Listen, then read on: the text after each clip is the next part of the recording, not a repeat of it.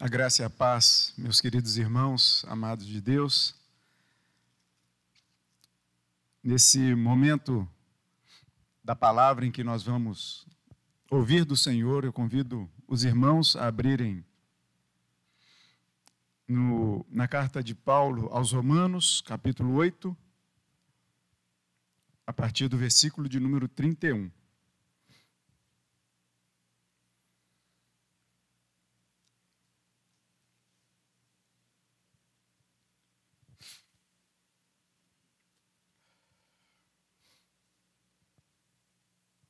Enquanto vocês abrem, eu fico pensando em vocês que usam óculos, né, com essa máscara e já vi muita gente reclamar do embaçamento, né?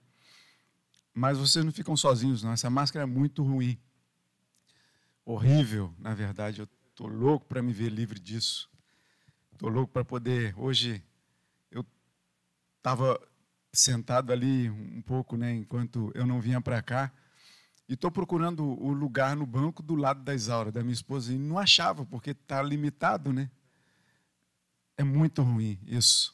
Olha, não vejo a hora disso tudo passar e a gente poder se abraçar de verdade e não virtualmente, né? Mas enquanto isso não acontece, a gente segue glorificando e exaltando o nome do nosso Senhor em tudo, em tudo. E eu convido você, então, a orarmos mais uma vez. Senhor Deus amado, louvado seja o nome do Senhor. Te agradecemos pela oportunidade de ler, de ouvir do Senhor nessa hora.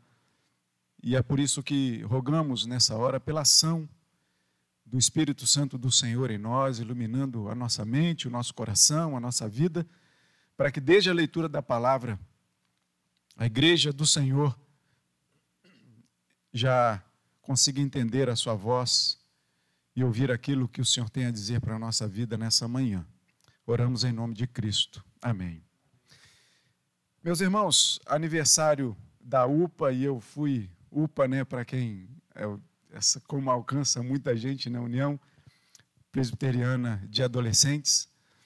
E o reverendo André, que está fazendo um trabalho muito legal junto aos nossos adolescentes, ele me ligou convidando para ser o pregador de abertura dos trabalhos da UPA.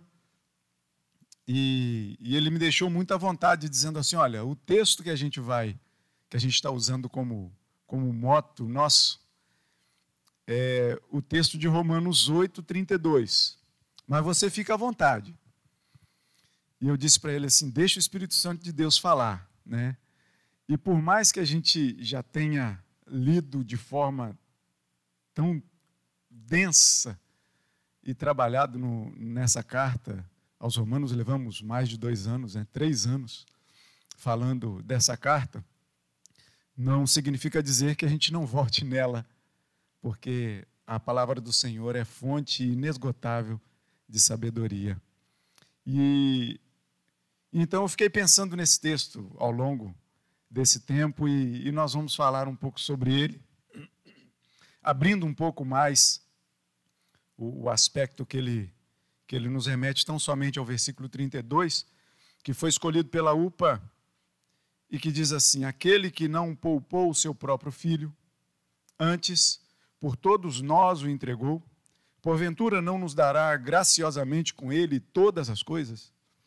Esse é o versículo que a UPA separou. E desde já eu agradeço ao reverendo André, ao reverendo André e aos adolescentes, né, que é, toparam junto com ele ali de me colocar como pregador de abertura. Eu tenho certeza que eles pensaram primeiro no nome do nosso pastor, reverendo Vladimir, né? Mas, e aí me deram essa, essa graça. Irmãos, o versículo, quando nos fala que aquele que não propôs seu próprio filho antes por todos nós o entregou, e faz uma pergunta retórica, Paulo é um texto que está inserido numa, numa série de perguntas retóricas, aquela pergunta em que Paulo faz e ao mesmo tempo ele já responde. Ou seja, ele não está perguntando exatamente, mas entenda que essa pergunta é muito mais uma afirmação do que verdadeiramente uma pergunta. E, e esse, esse trecho, ele começa no versículo de número 31, que começa esse, esse trecho de perguntas retóricas, de perguntas, entre aspas, afirmativas. E que começa assim: Que diremos, pois, à vista destas coisas? Se Deus é por nós, e você pode completar, quem será contra nós? Como é bom ouvir, né?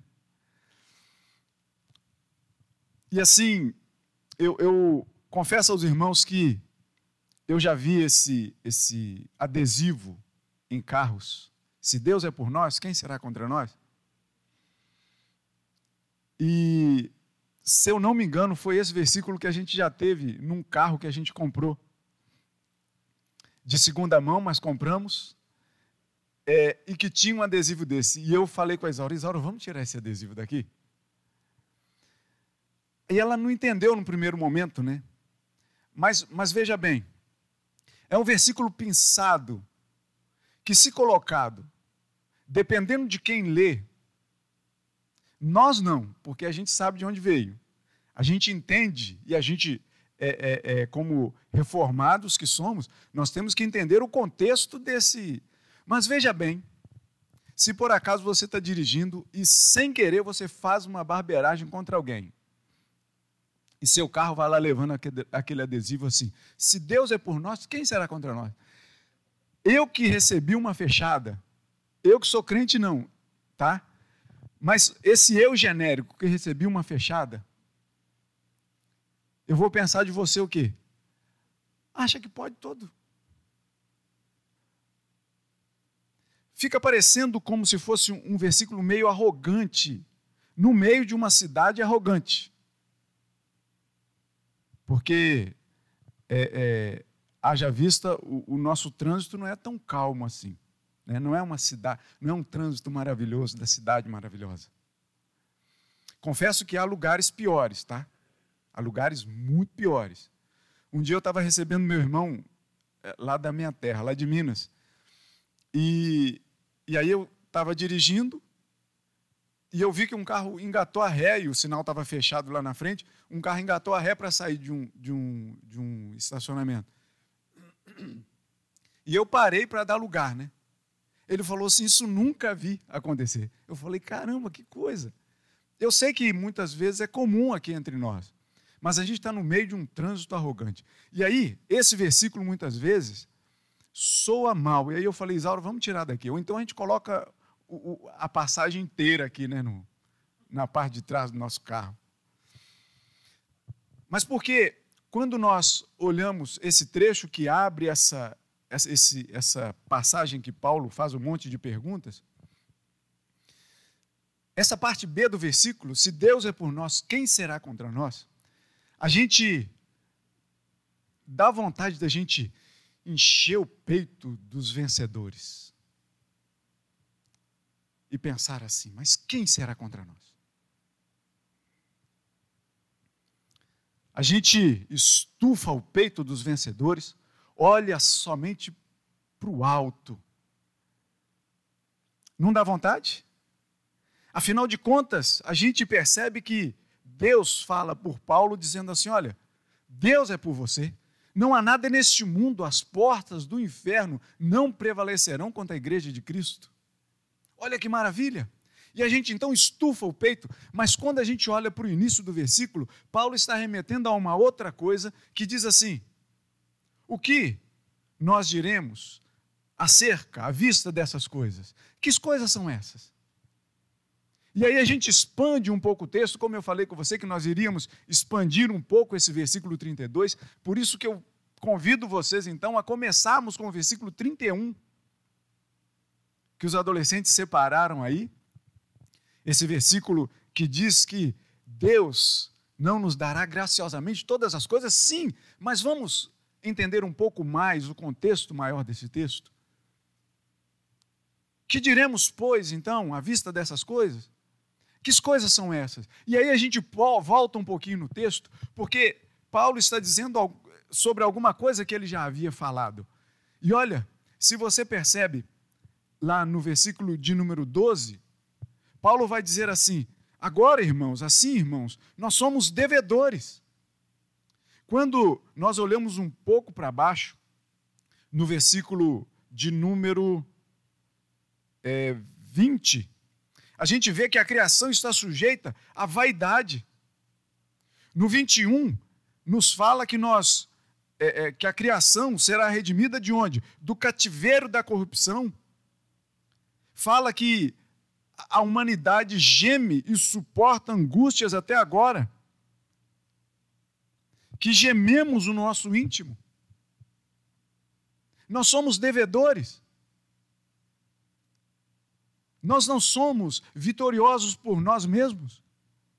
Nós não temos o direito de estufar o nosso peito. Porque nós somos miseráveis e Paulo fala isso dele mesmo. Nós somos muito pequenos.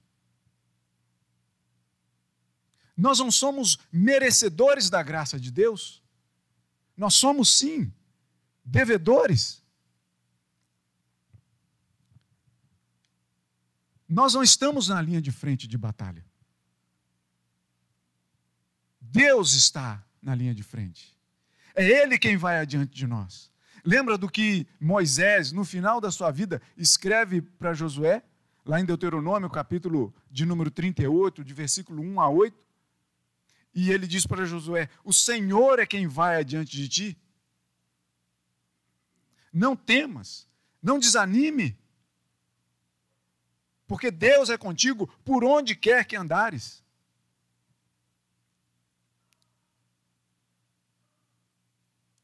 E Josué foi um daqueles que você há de se lembrar na história, que foi um dos doze espias, Josué e Caleb, que voltaram de uma terra que seria dentro em pouco habitada pelo povo de Deus, e que dos doze, dez espias chegaram dizendo que, olha, lá tem muito gigante, não dá para a gente habitar não. E esses dois disseram assim, não, mas foi Deus quem prometeu. Deus é quem está diante de nós. Percebem? Quando a gente fala isso, a gente coloca Deus no lugar que é dele. Não nós colocamos, a gente entenda isso. Mas Deus está no lugar dele. E qual é o nosso lugar? Estufar o nosso peito? Não. Nós devemos nos humilhar diante desse Deus. Por mais que ele seja bondoso com a gente, a gente deve entender que essa bondade vem sobre um desarranjo nosso sobre o pecado da nossa vida, sobre o que nossa vida muitas vezes tem prazer em fazer, que é se deliciar com o pecado. Nós somos devedores, gememos angústias até agora, estamos no cativeiro da corrupção. Isso é o que o que Paulo diz nessa Primeira coisa, o que diremos, pois, à vista dessas coisas? Estas são as coisas. Mas Paulo não faz somente essa pergunta. Paulo faz uma série de perguntas que realmente nos põe a pensar no nosso lugar. E não somente aqui. Mas quando Paulo escreve ao seu amigo Timóteo, na sua segunda carta, no capítulo 2, ele justamente vai dizer assim: olha, se nós negamos a Cristo, ele também vai nos negar. Se nós somos infiéis, ele permanece fiel. Muitas vezes essa é a nossa vida. Uma vida que muitas vezes beira uma infidelidade, porque somos pecadores, somos errados. Pecamos diante de um Deus que não peca, que não erra, que governa todas as coisas, graças a Ele por isso. Mas olha, o que nós diremos à vista dessas coisas? O Senhor é quem vai adiante de nós. E aí eu fico imaginando isso talvez acontece em, em, filmes de comédia, né? Em que de repente tá lá o, o rapaz franzino, né? E lá vem uma gangue contra ele. Eu fiquei imaginando essa cena. E quando chega o seu irmão, né? Geralmente é, é, é, o irmão mais velho defendendo o mais novo, né? Que chega o irmão fortão, então ele vai, estufa o peito como se ele fosse enfrentar todo mundo. Mas ele está ancorado em quem está guardando. Mas a gente sabe que Deus, Ele não só está nos guardando na retaguarda, mas Ele vai adiante de nós, vencendo todas as coisas por nós. Porque se nós juntássemos todos nós desse mundo, a humanidade inteira, não conseguiríamos vencer o mal. Porque nem as nossas forças juntas têm capacidade para isso. E o que diremos acerca dessas coisas? Aquilo que Cristo nos prometeu, dizendo que não nos deixaria órfãos. Não é isso que ele escreve no capítulo 14 de João: Não deixarei órfãos, mas darei a vocês um outro consolador. Isso é o que está diante de nós. Então, por mais que a gente olhe, Paulo vai dizer, vai fazer esse, esse contraste sempre nessas perguntas retóricas, ele marca uma coisa negativa em nós e pontua a coisa positiva de onde deve ser, em Cristo Jesus, o nosso Senhor.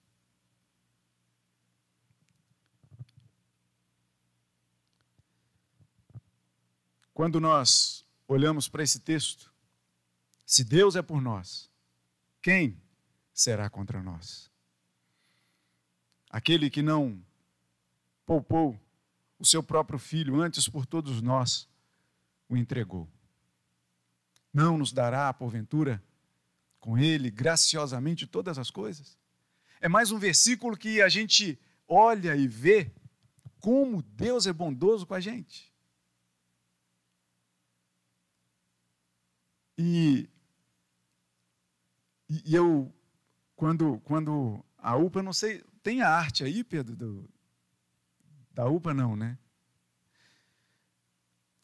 Mas é, colocaram lá assim, olha, Deus é top. Com aquele sinalzinho do WhatsApp, né, uma setinha pretinha assim para cima, escrito top embaixo. Deus é top. O melhor de Deus para as nossas vidas. E aí eu chamo, inclusive, o presbítero me perguntou qual é o, o, qual seria o título desse sermão. Eu falei: Deus é top com T maiúsculo. Então, quando, quando nós olhamos para isso, e a gente percebe nesse versículo de número 32 que Paulo, mais uma vez, vai dizer assim: aquele que não poupou seu, seu próprio filho, antes por todos nós o entregou, não nos dará graciosamente. É, é um versículo que, que fala tanto de, de, da forma dadivosa de Deus, da graça de Deus em nos abençoar em todo momento. Mas quando nós olhamos e, e, e, olhando e dando uma estudada acerca desse texto, nos outros comentaristas, tem um, um comentarista chamado, chamado é, é, Charles Rod, ele vai dizer o seguinte, que não é simplesmente um dar de benefício.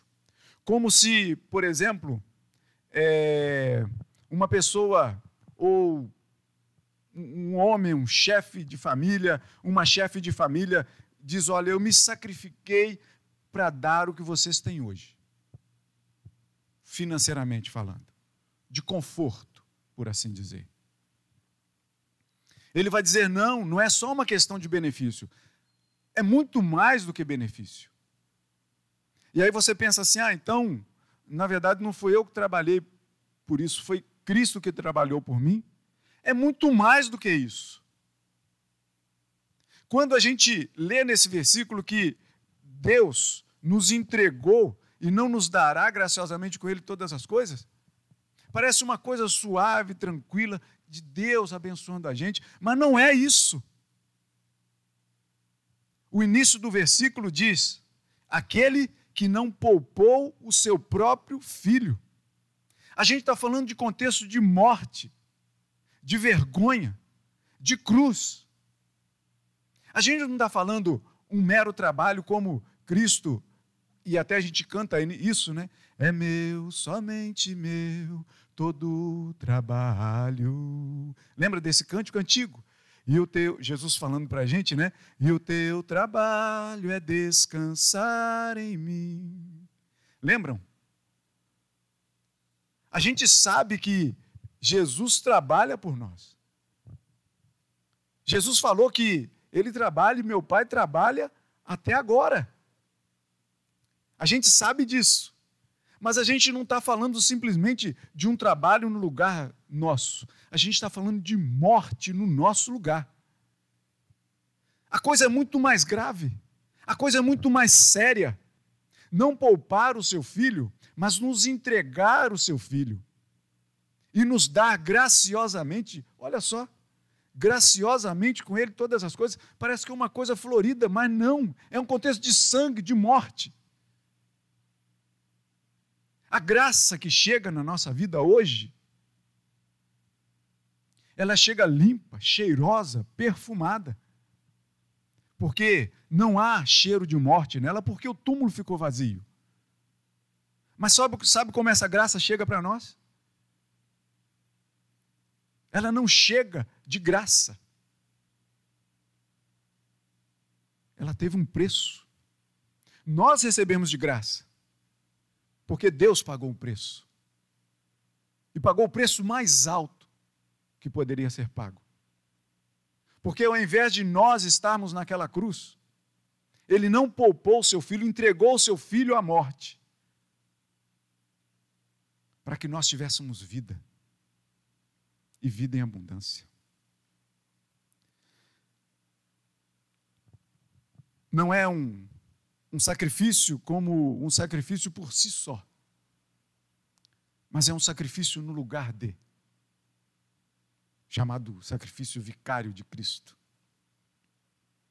Jesus foi para o nosso lugar. Jesus morreu no nosso lugar.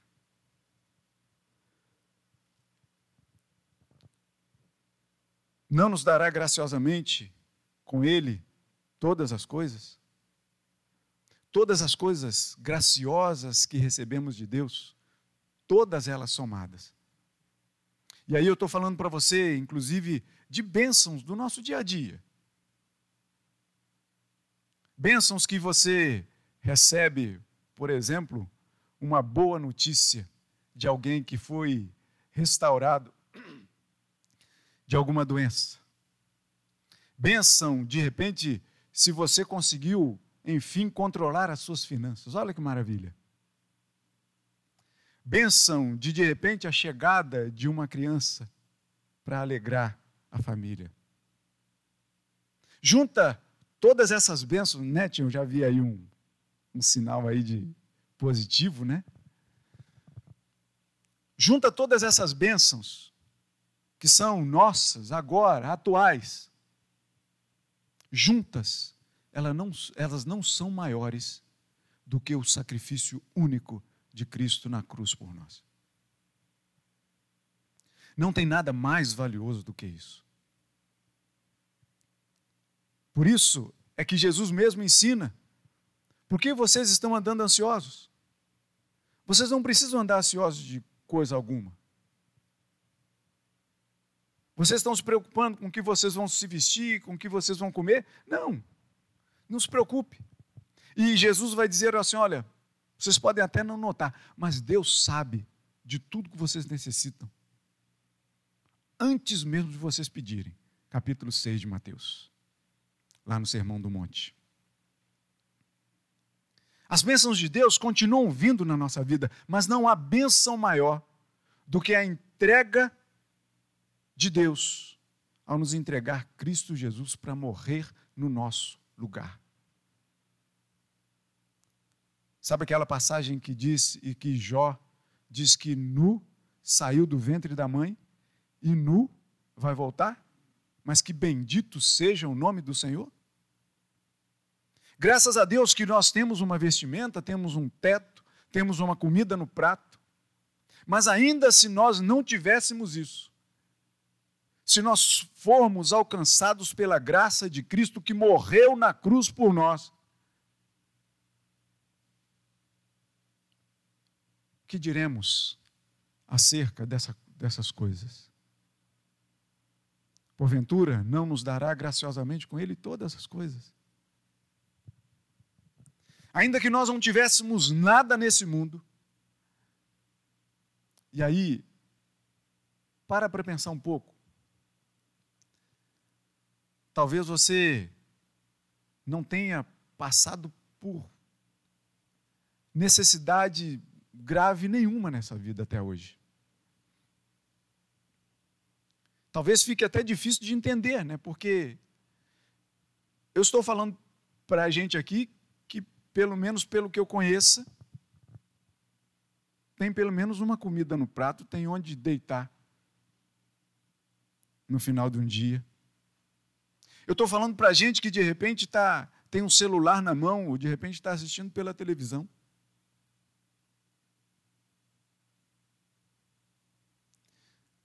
Mas tem muita gente nesse mundo que morre de fome ainda em 2020.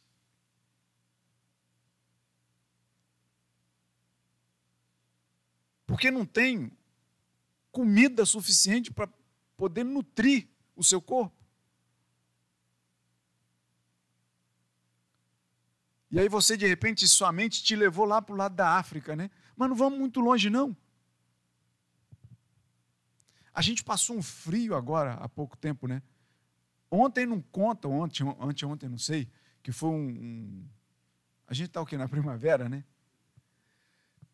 Bateu o quê? Acho que 42 graus no Rio de Janeiro, em plena primavera, né? Da brisa soprando fresquinha entre as flores. Aí você pensa, né? As, as árvores balançando para lá e para cá, o gramado verdinho, tudo. Mas não, foi um calor escaldante. Mas a gente passou um frio tremendo agora em junho, julho, por aí. Aqui no Rio de Janeiro, inclusive. Procure aí nas notícias que a gente vai ver que em São Paulo, se eu não me engano, morreu um morador de rua por frio.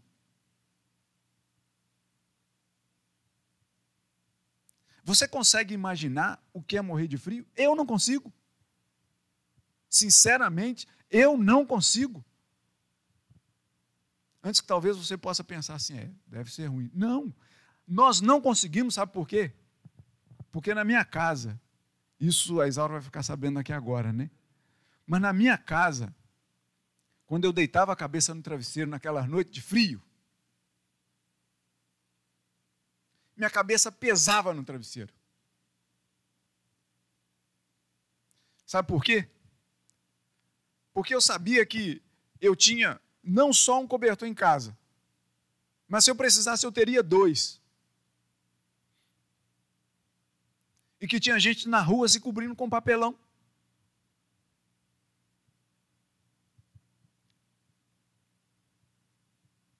Mas ainda, essa pessoa que está se cobrindo com papelão,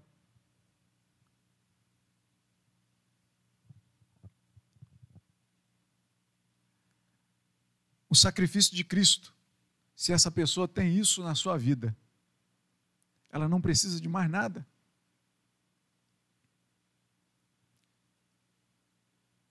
Mas é tarefa nossa ir lá dividir o cobertor.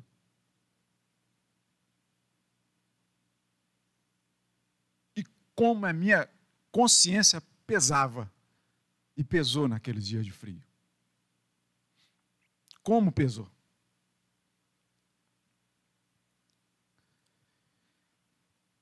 Percebe então que toda essa graça, to todas essas bênçãos que Deus nos dá, todas elas juntas, não são maiores do que a graça de Deus de não ter poupado o seu filho, mas nos ter entregado a ele, para que ele fosse colocado na cruz, no meu e no seu lugar. E aí volta a dizer: talvez você não entenda exatamente o que é ou o que viria a ser, nós não passaremos por isso, morrer pregado numa cruz.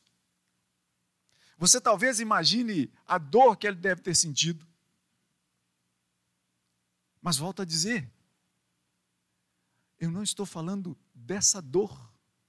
Eu não estou falando dessa vergonha de ser pregado numa cruz. É muito mais do que isso.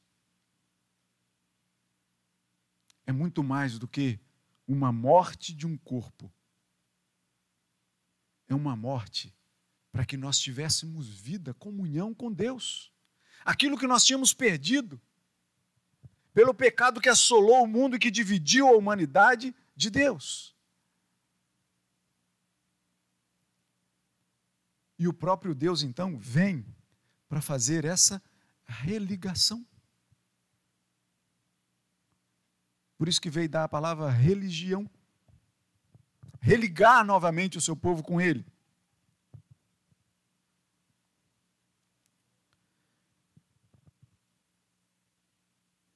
Então, o que diremos à vista dessas coisas?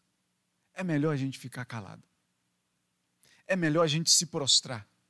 Reconhecer que Deus é o Senhor de todas as coisas. Reconhecer que nós não estamos na frente de nada. Reconhecer que nós não devemos estufar o nosso peito por isso, mas nós devemos reconhecer a nossa pequenez. Reconhecer que somos falhos, que somos devedores, que somos infiéis Mas Deus ela é top com T maiúsculo, não é isso? Ele é top com T maiúsculo. E aí, por mais que a gente esteja prostrado, no lugar que a gente deve, Deus vem em Cristo Jesus, e como diz lá o Salmo de número 113, ele resgata, ergue do pó o desvalido e do monturo o necessitado. Olha que maravilha. A gente olha para isso e percebe que não foi por nossa mão, não foi por nossa vontade, não foi por nosso mérito, mas Cristo nos escolheu. Não fomos, não fostes vós, né, Cristo falando, que não fosse vós escolhesses a mim, mas eu escolhi a vós outros. Percebe a nossa incapacidade? Nem escolher a gente consegue. A gente tem que ser escolhido. Cristo é quem nos resgata. E quando a gente vê isso, a gente lê, não nos dará com Ele graciosamente todas as coisas. Aí novamente os nossos olhos se abrem para essa beleza de esperança que chega na nossa vida. Por mais que agora a gente saiba que a gente não deve estufar o nosso peito, como coisa que a gente vai à frente da batalha, mas novamente a gente se vê erguido por Cristo. E aí é onde vem toda essa pergunta retórica de Paulo, dizendo: aquele que não poupou, não dará graciosamente todas as coisas? Quem tentará acusação contra os eleitos de Deus? É Deus quem justifica. Quem condenará é Cristo Jesus, quem morreu ou antes quem ressuscitou, qual está sentado à direita e também intercede por nós. Quem intentará acusação contra os, contra os eleitos de Deus? Quem separará? Quem nos separará do amor de Cristo? Será tribulação, angústia, perseguição, fome, nudez? Como está escrito por ti, por amor de ti, somos entregue, entregues à morte o dia todo. Fomos considerados como ovelhas para o matador. Sabemos disso e aí, mais uma vez, a gente se reduz à nossa insignificância. Mas aí, Paulo vem e diz assim: todas essas coisas, porém, somos mais do que vencedores por meio daquele que nos amou. Cristo Jesus nos amou até a morte e morte de cruz. Para que recebêssemos a regeneração. E Paulo vai continuar, porque estou bem certo que nem morte, nem vida, nem os anjos, nem os principados, nem as coisas do presente, nem do porvir, nem os poderes, nem a altura, nem a profundidade, nem qualquer outra criatura poderá nos separar do amor de Deus que está em Cristo Jesus, o nosso Senhor. Nossa! Ufa! Dá um alívio. Porque por mais que a gente saiba que somos devedores, que estamos angustiados, que vivemos muitas vezes sujeitos à vaidade, que sofremos e suportamos angústias até agora, a gente lê que em Cristo Jesus nós somos mais do que vencedores. Que nada pode nos separar do amor de Deus que está em Cristo Jesus. Olha, Paulo foi muito feliz em escrever disso. Eu fico imaginando os pensamentos de Deus, que são pensamentos que a gente não consegue sequer chegar perto dele, mas a gente, eu bolei alguma, alguma, alguma forma de tentar entrar no pensamento de Deus, tenta entender isso, e eu fiquei pensando assim: Paulo, escreve aí. Eu suei sangue por você. Eu me entreguei por você. Eu morri no seu lugar. Escreve essa carta aí para os romanos. Mas escreve também para a igreja presbiteriana do Jardim Guanabara. Escreve também para o mundo inteiro que está nos assistindo agora. Escreve isso. E diga que não há amor maior do que esse. Diga que não há graça maior do que essa. Depois de nós olharmos para nós mesmos e nos vermos como vermes nesse mundo, como insignificâncias nesse mundo, olhando para a cruz sendo levantada e o nosso Senhor pregado nela, a gente olha de novo e vê que por trás daquilo há um Deus que governa todas as coisas. E a gente vê então aquele Cristo que foi levantado na cruz, ele mesmo vindo até nós e nos erguendo do pó e do monturo e da lama e da angústia e da perseguição. E colocando a mão no nosso lado, no nosso ombro e dizendo: Eu sou contigo. Estou com você por onde quer que você andar. Ainda que você ande pelo vale escuro como a sombra da morte, eu vou estar lá com você. Continuamos pequenos,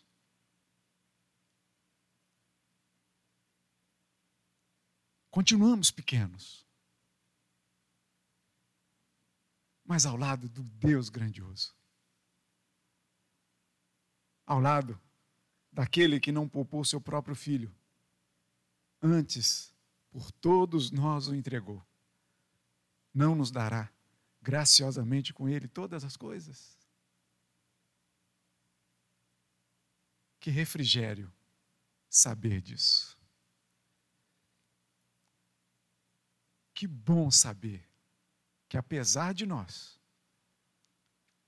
Deus continua, como a gente canta, né? Continua sendo Deus e continua sendo bom. Como é bom saber